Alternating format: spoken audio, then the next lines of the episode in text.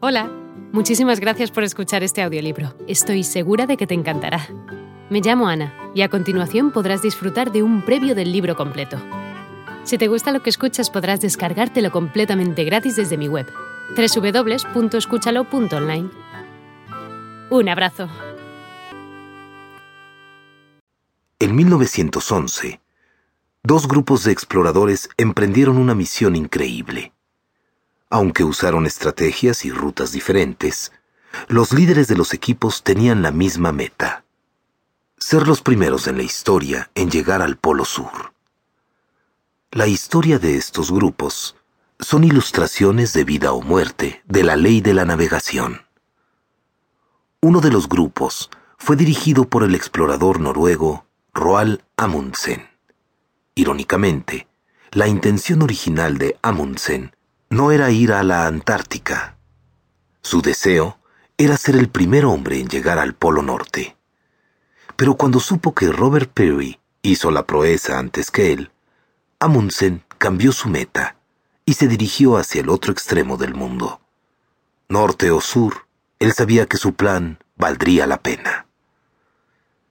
Antes de la salida de su equipo, Amundsen había planeado su viaje con mucho esmero.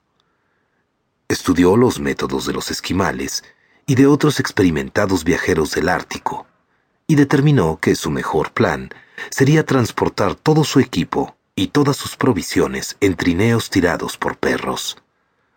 Al reunir su equipo, escogió expertos esquiadores y entrenadores de perros. Su estrategia era sencilla. Los perros harían la mayor parte del trabajo mientras el grupo avanzaba de 15 a 20 millas en un periodo de seis horas cada día.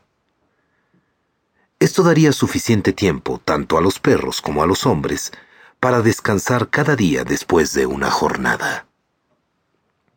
La previsión y la atención que Amundsen dio a los detalles fueron increíbles.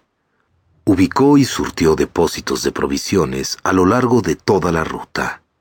De esa manera, su grupo no tendría que llevar cada parte de la provisión durante todo el viaje.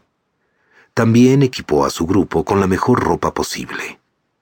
Amundsen había considerado detenidamente todo aspecto posible del viaje. Lo había estudiado a fondo y había hecho planes conforme a ello, y obtuvo buenos resultados. El peor problema que sucedió en el viaje fue que a uno de los hombres se le infectó un diente y tuvieron que sacárselo.